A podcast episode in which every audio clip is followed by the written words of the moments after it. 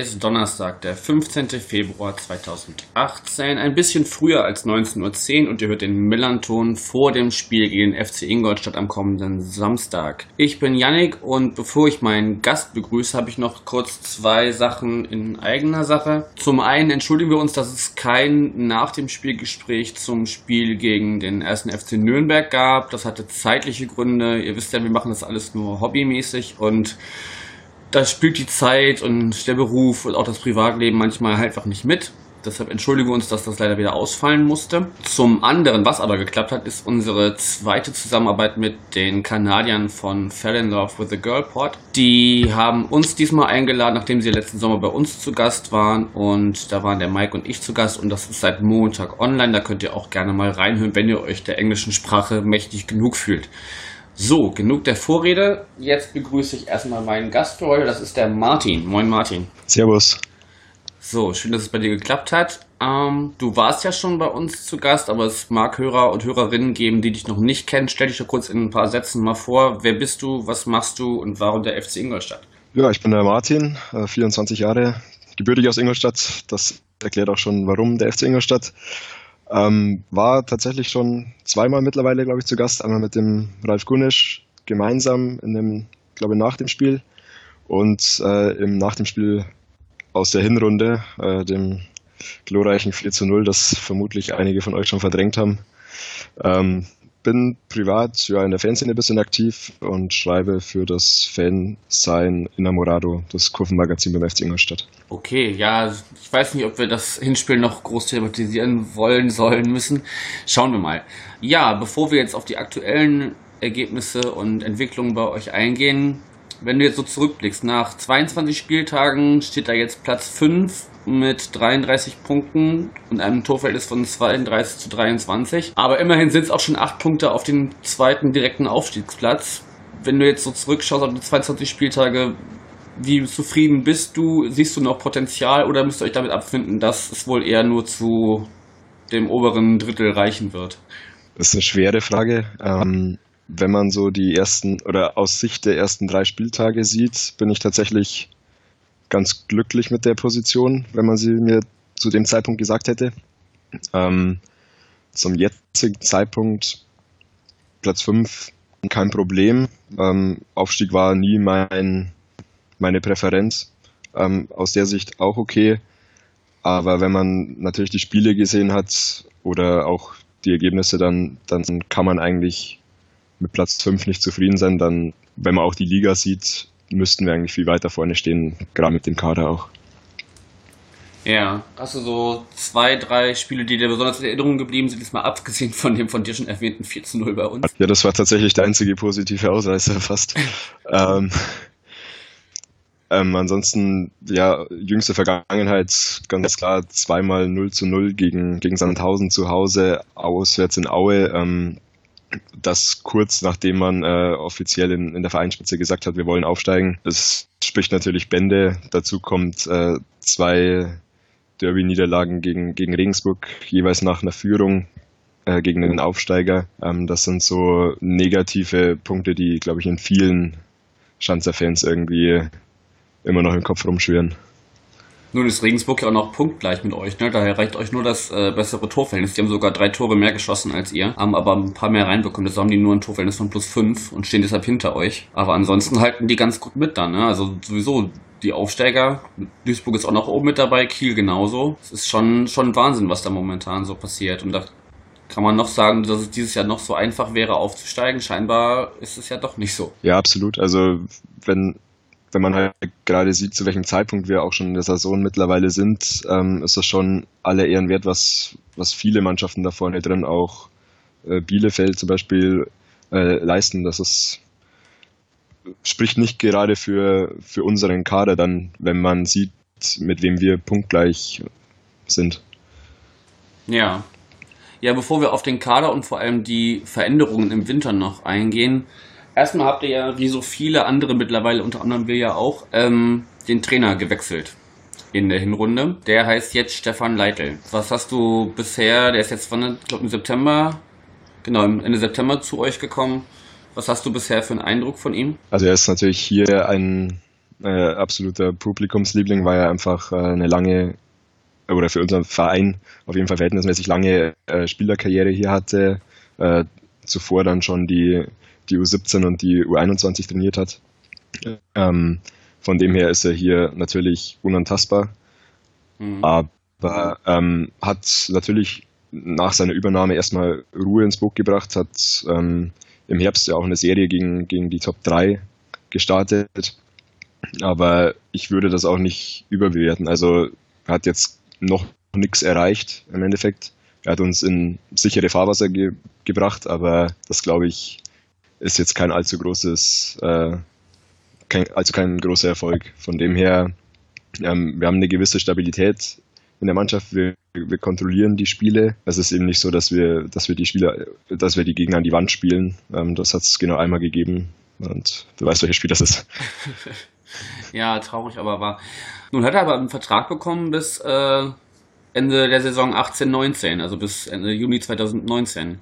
Das spricht ja eigentlich dafür, dass man schon jetzt längerfristig mit ihm plant, dass er nicht nur eine Interimslösung ist, bis man jemand anders gefunden hat, der vielleicht den Weg zurück in die erste Bundesliga ebnet. Nee, das ist schon das Ziel auch des Vereins, dass wir, dass wir Trainer eben aufbauen und ähm, er hatte, er hatte erst den, äh, den Interim, Interim-Status, ähm, den dann aber nach, glaube ich, drei Spielen hat er dann eben den langfristigen Vertrag bekommen. Hat natürlich auch sehr viele Leute hier gefreut, weil das eben genau das Ziel ist des Vereins, junge Spieler entwickeln und auch junge Trainer entwickeln. Ja, wo du jetzt junge Trainer schon ansprichst, äh, junge Spieler schon ansprichst, ähm, gute Überleitung zu euren Neuzugängen im Winter, die mir jetzt durch die Bank einfach gar nichts sagen. Da gibt es einmal Frederik Ananu oder Ananu von Roda JC aus der Eredivisie in, in Holland. Ähm, Innenverteidiger 20 Jahre jung. Dann Joey Breitfeld, rechtes Mittelfeld 21 vom BFC Dynamo aus Berlin. Und Patrick Ebert, der zuletzt vereinslos war und auf rechts außen spielt und auch schon 30 Jahre auf dem Buckel hat. Kannst du zu den Zugängen ein bisschen was sagen? Ist das eher so eine Perspektivsache oder zumindest oder eine Investition in die Erfahrung, was jetzt Ebert angeht? Also wenn wir, wenn wir vorne anfangen, Ananu ist ja Innenverteidiger, möglicherweise vielleicht auch Rechtsverteidiger, ist glaube ich auch auf jeden Fall eine langfristige Sache, könnte aber kurzfristig natürlich äh, relevant werden, weil wir auf der Innenverteidigerposition in der Hinrunde schon nicht sonderlich dick besetzt waren mit drei Leuten und jetzt quasi äh, Brecherie, der ja doch auch relativ nahe an der, an der Startelf war, zumindest am Anfang der Saison, dann seinen Stammplatz verloren hat, ähm, ausgeliehen haben nach Darmstadt. Das heißt, wir hatten eigentlich nur zwei etatmäßige Innenverteidiger. Mhm. Ähm, deswegen jetzt so eine Zukunftslösung, die möglicherweise noch zum Notnagel werden könnte bei Verletzungen oder Sperren. Aber Gut, ich glaube, für, für Samstag ist Martip auch nicht sicher wegen, wegen Magen-Darm. Vielleicht könnte dann schon seine Stunde schlagen. Ähm, ansonsten denke ich, dass da wieder, ähm, wie jetzt auch bei der Verletzung von Hauke war, Tobi Schröck aus dem, aus dem defensiven Mittelfeld wieder einspringt. Nächste, der, der Joey Breitfeld, ähm, ist für die, für die U21 eingeplant. Ich denke nicht, dass wir den über kurz oder lang äh, in, der, in der ersten Mannschaft sehen. Da müsste schon sehr viel passieren. Und äh, Patrick Ebert ist definitiv eine, eine kurzfristige Lösung oder jemand, der kurzfristig weiterhelfen soll. Hat ja auch nur vorerst Vertrag bis Ende der Saison. Mhm. Ähm, ist jetzt zweimal eingewechselt worden und hat tatsächlich auch gezeigt, dass er, dass er weiterhelfen kann, einfach mit, mit Erfahrung, mit äh, seinem Passspiel. Ich glaube, das, das könnte noch eine, eine wichtige Personalie werden vielleicht. Okay, ähm, genau, einen von den Abgängen hast du schon angesprochen. Roman Bregerie ist zurück nach Darmstadt gegangen. Oder ist da an Darmstadt ausgeliehen vielmehr. Zurückgegangen nach Hoffenheim ist Antonio Czolak, Mittelstürmer. Und Maurice Multaub ist zum Ligakonkurrenten 1. FC Heidenheim gegangen.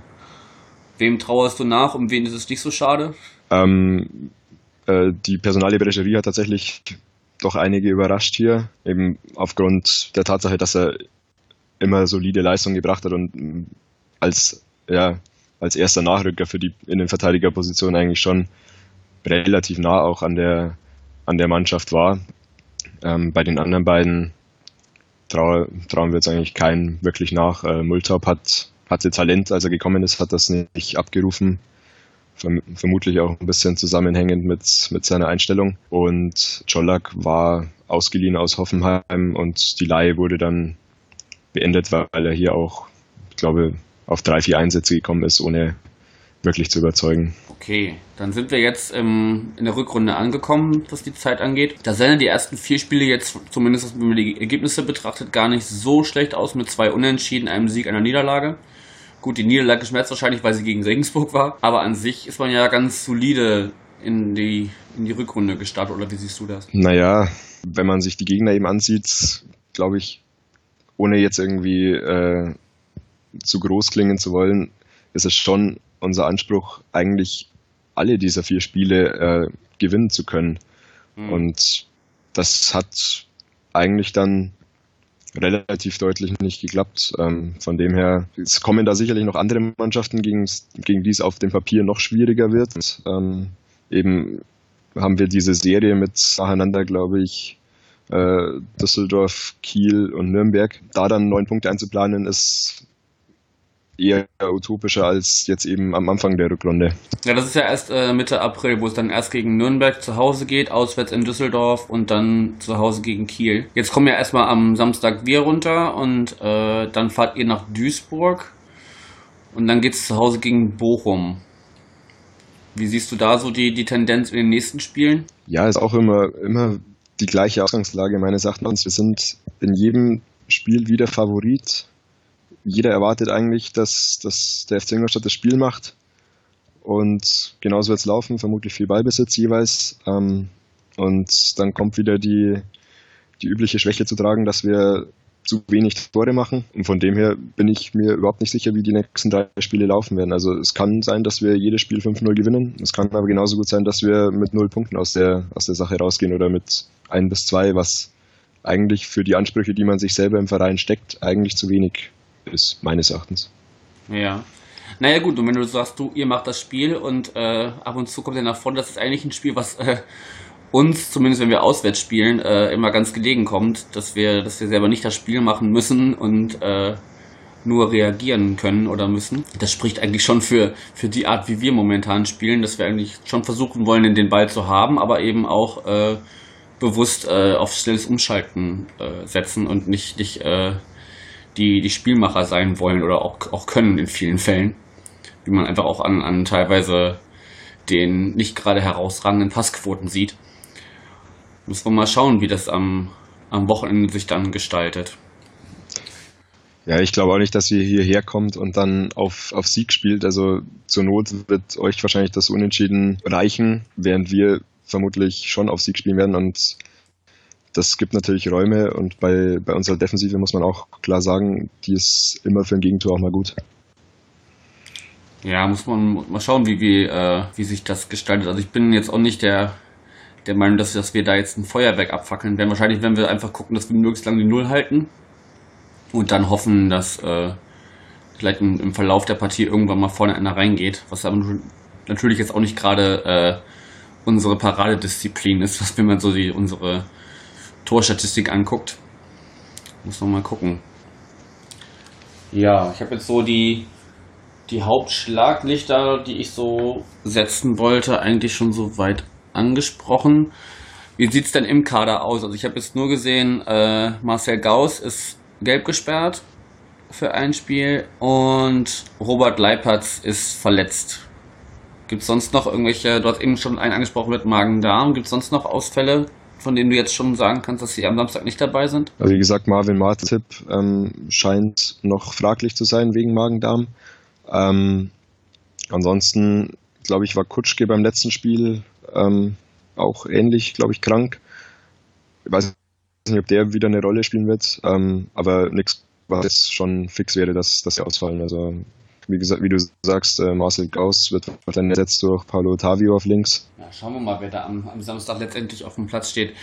Wenn wir so ein bisschen ab vom Platz und ab vom Kader, was ist gerade sonst noch bei euch aktuell, aktuelle Entwicklungen, aktuelle brisante Themen, die die, die Fanszene beschäftigen? Gibt es da aktuell gerade was? Hm.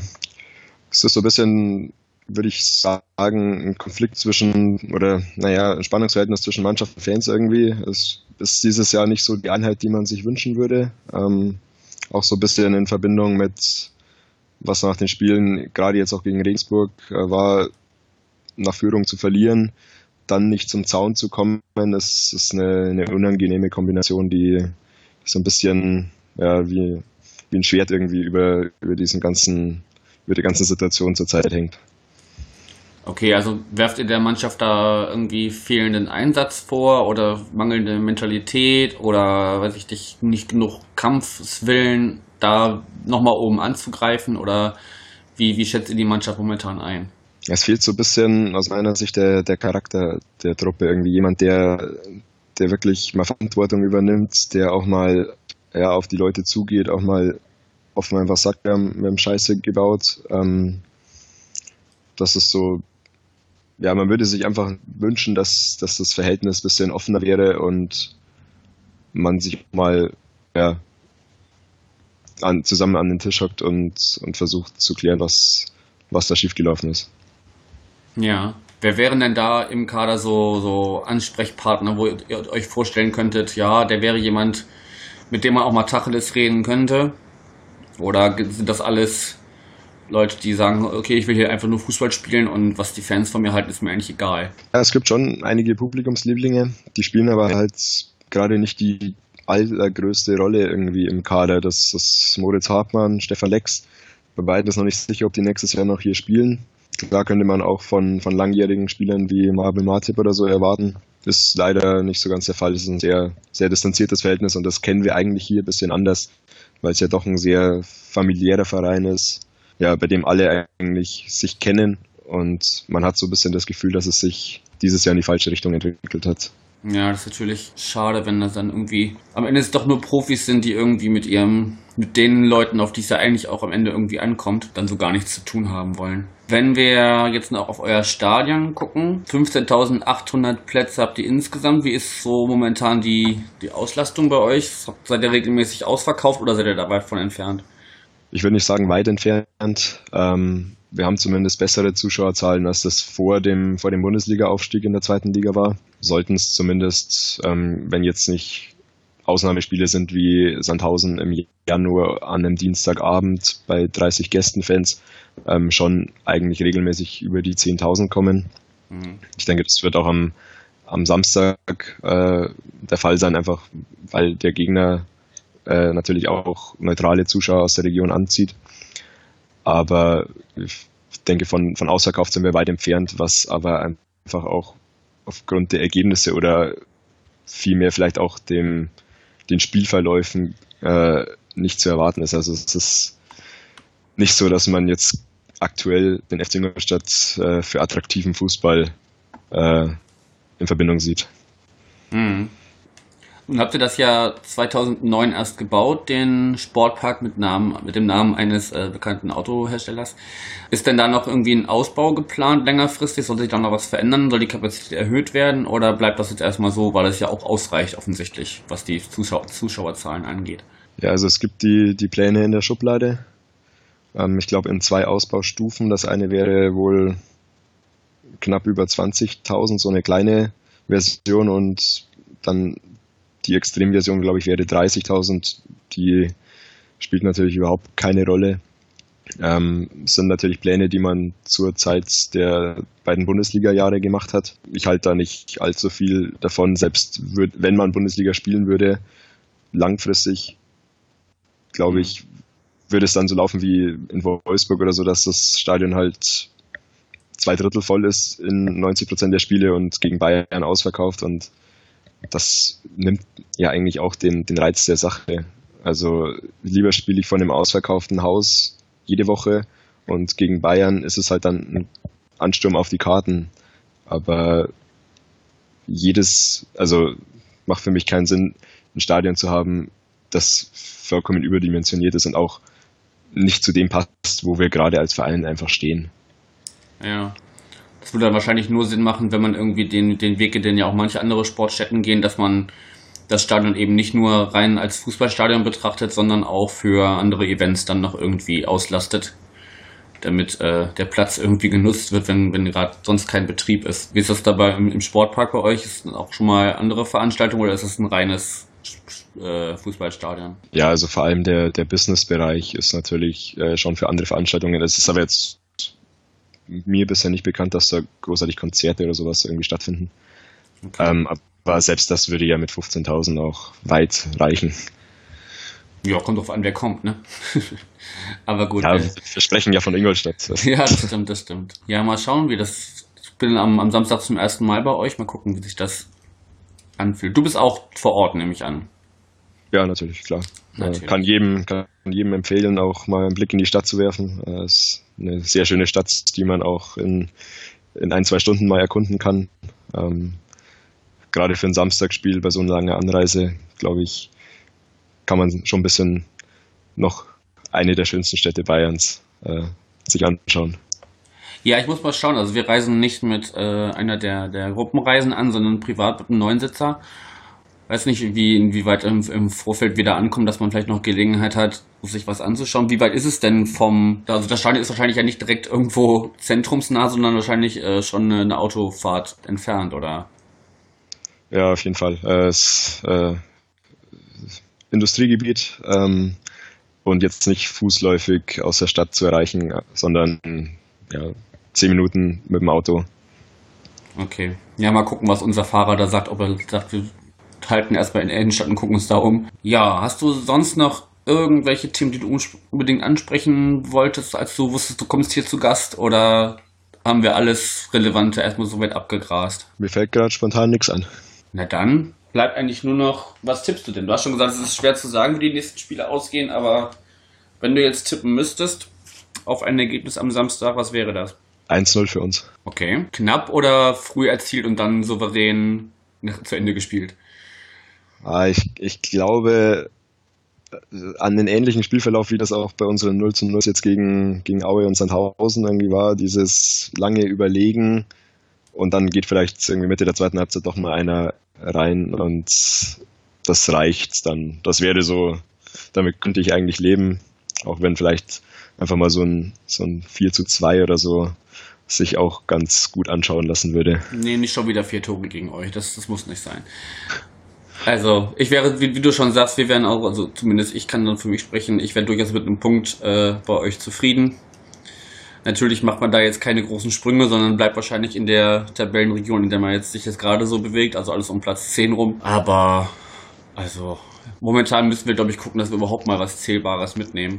Okay. Äh, wie ist denn bei euch so die Stimmung? Schaut ihr nach, nach oben, nach unten oder ist die Saison halb gegessen für euch? Also aus meiner Sicht bin ich eigentlich froh, wenn wir uns da jetzt natürlich jetzt vielleicht nicht so auf 11, 12, 13 festsetzen, sondern vielleicht doch eher noch den Sprung in, in die obere Hälfte schaffen. Aber dass wir da irgendwie oben noch mitspielen, das, das habe ich auch schon lange abgeschrieben. Ich hoffe einfach, dass wir so in den nächsten Spielen uns äh, einen gesunden Vorsprung auf die Abstiegsplätze sichern können, sodass man einigermaßen beruhigt so in die letzten zwölf Spiele gehen kann. Oder in die letzten Handvoll Spiele, die dann noch irgendwie relevant werden, wenn es sich bis dahin tabellarisch noch nicht so rauskristallisiert hat, dass es klare Absteiger und klare Aufsteiger gibt. Mal schauen. Also ich wäre mit einem entspannten Einlaufen im Mittelfeld vollkommen zufrieden. Alles klar. Äh, wie, wie seid ihr mit der Arbeit von Markus Kaczynski zufrieden? Da sind wir ja auch äh, vorbelastet mit, mit ihm. Zumindest eine kurze Zeit. Ja, das hat bei euch nicht ganz so funktioniert, ne? Ähm, nee. Ja, durchaus solide bisher. Also klar ist er jetzt nicht der große Vorprescher oder die große Galionsfigur, wie es zum Beispiel Evangeline war. Ähm, hält sich da, glaube also der hält sich eher bedeckt, was man so, so mitbekommt. Ist jetzt keiner, der da die großen Reden schwingt. Muss man mal schauen. Also momentan ist er ja gemessen an seiner Arbeit durchaus noch im, im Rahmen. Ne, hat ja eigentlich aus den paar Spielen, die er bisher mit uns gemacht hat, durchaus ein bisschen was mitnehmen können. Auch wenn das natürlich äh, an, an einem sehr schwierigen Zeitpunkt übernommen hat. Nach zwei so derben Niederlagen musste eine Mannschaft auch erstmal irgendwie wieder aufbauen, dass die überhaupt noch an sich glaubt. Und von dem her denke ich, wenn er da solide weiterarbeitet und, und, und sein Konzept da irgendwie ähm, einbringen kann, dann, dann wird das schon, schon okay sein am Ende. Also ich messe ihn vor allem halt auch ne, an, an seiner Leistung. Jetzt nicht an irgendwelchen anderen Geschehnissen abseits des Platzes oder so. Mhm. Ja, also bin ich auch sehr auf seine Rückkehr da gespannt. Ähm, ich glaube auch, dass da wenig oder wenig Missmut aus Ingolstadt einfach ihm gegenüber gibt. Er ist hier absolut positiv bis zum Ende wahrgenommen worden. Aber wie du auch sagst, er wird halt am Ende doch an seinen Leistungen gemessen und die waren bei uns halt leider nicht so erfolgreich. Ja, wie war das denn? Ihr habt den damals rausgeschmissen, ne? oder ist er freiwillig gegangen? Naja, wurde rausgeschmissen, aber ich glaube nach einem Sieg aus und neun Niederlagen nach zehn Spielen, irgendwie sowas. Ja. Nee, also da sieht die, quasi ohne. Da sieht die Bilanz ja, äh, wenn man jetzt von diesem grausamen 1 zu 3 in Heidenheimer absieht, ähm, sieht das ja durchaus insgesamt schon ganz okay aus, was, was da so auf dem Platz passiert. Also vor allem auch jetzt am, am, am Montag gegen Nürnberg. Das war eigentlich schon ein, ein ansehnliches Spiel insgesamt. Also es hat halt, es hat halt das Tor gefehlt, ne? Aber. Das kennen wir gut, ja. Ja, ja, aber da können wir uns genauso, ne? Also da wir uns über das 0 zu 0 am Ende auch nicht beschweren. Zu manch anderer Zeit, also, ne, da wären auch gerne mal wahrscheinlich in den letzten Sekunden wäre dann gegen uns äh, gelandet, der Treffer. Sodass man dann zwar 90 Minuten gekämpft hat, aber am Ende doch mit Nullpunkten dasteht. Von daher hat von der Einstellung her alles gestimmt. Es, es gibt halt noch viele Baustellen, vor allem was so den, den letzten Pass in, in Sturm angeht oder auch den Abschluss dann am Ende. Also die letzten ein, zwei Schritte, bevor dann wirklich ein Tor passiert. Sind halt manchmal noch ein bisschen ausbaufähig.